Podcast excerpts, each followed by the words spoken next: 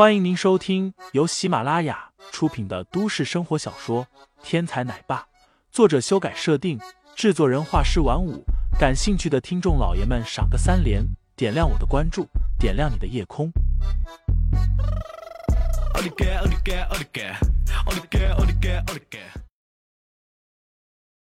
第一百四十章：海钓之王下。严少自然不会上林飞的当，随即冷哼了一声。不再说话。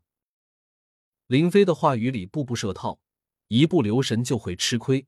严少干脆不再言语。十分钟之后，严少的鱼钩动了。严少面色一喜，抓起绞盘，紧急收竿，却是钓上来一种白色的小鱼。几名随从面带喜色道：“恭喜严少，白明鱼钓上来了，下一步就是海斑鱼了。”原来这白明鱼是海斑鱼最爱的一种食物。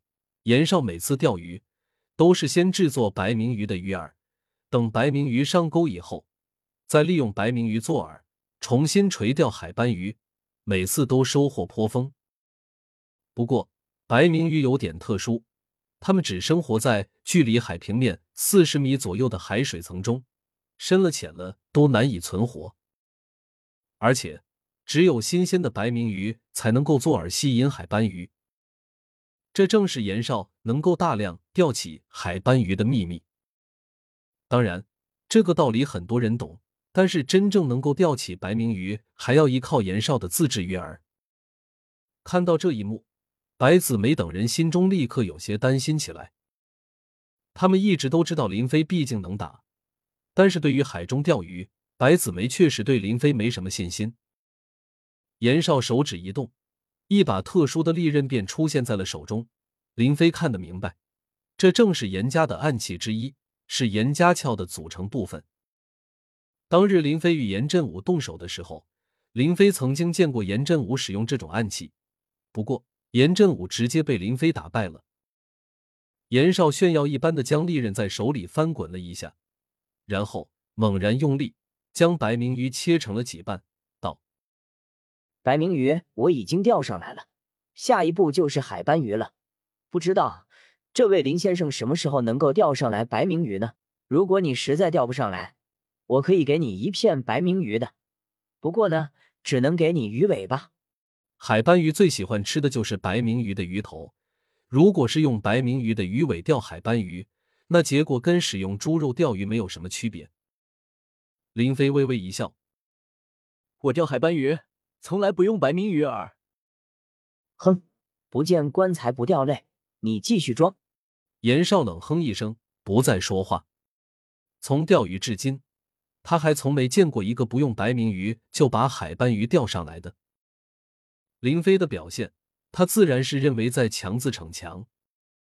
但就在这时，只见林飞的钓竿一动，一股大力袭来，让林飞的钓竿差点被扯到海里去。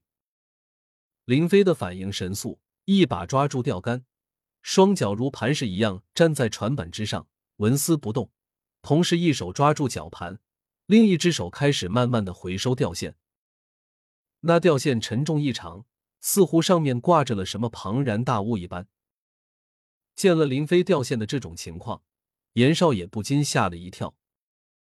钓线这么沉重，那么无论钓的是什么，都必然是一个庞然大物。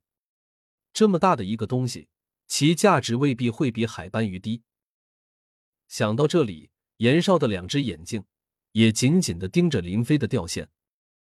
不只是严少，白子梅和她的一众姐妹，严少的几个随从，原本就在这里海钓的还有三四个外人，还有梁志华，全都盯着林飞手里的钓线，眼看着他被林飞一点一点的收回来。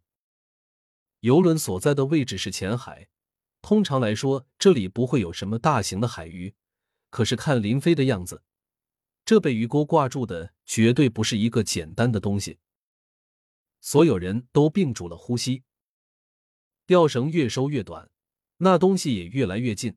透过脚底的钢化玻璃，众人已经隐隐约约的看到钓钩上应该是一条鱼，只是现在黑乎乎的，还看不真切。那是什么鱼？终于有人盯着下面的庞然大物问了出来。可是没有人能够回答，因为这条鱼的样子很怪。梁志华在海上生活好多年，但是他也没有见过这样的怪鱼。鱼的样子有些像一块大型的皮口袋，鱼嘴扁扁的，鱼钩就在这口袋鱼的嘴里。等到林飞将这条鱼提上来的时候，大家才发现还是小看了这条鱼。钓钩一抖，这条口袋鱼被林飞一把扔在了船舱里。砰的一声，口袋鱼落到一块龙骨上。林飞的力气太大，这口袋鱼一落到龙骨上面，顿时被摔得七荤八素，趴在地上一动不动。听众老爷们，本集已播讲完毕，欢迎订阅专辑，投喂月票支持我，我们下集再见。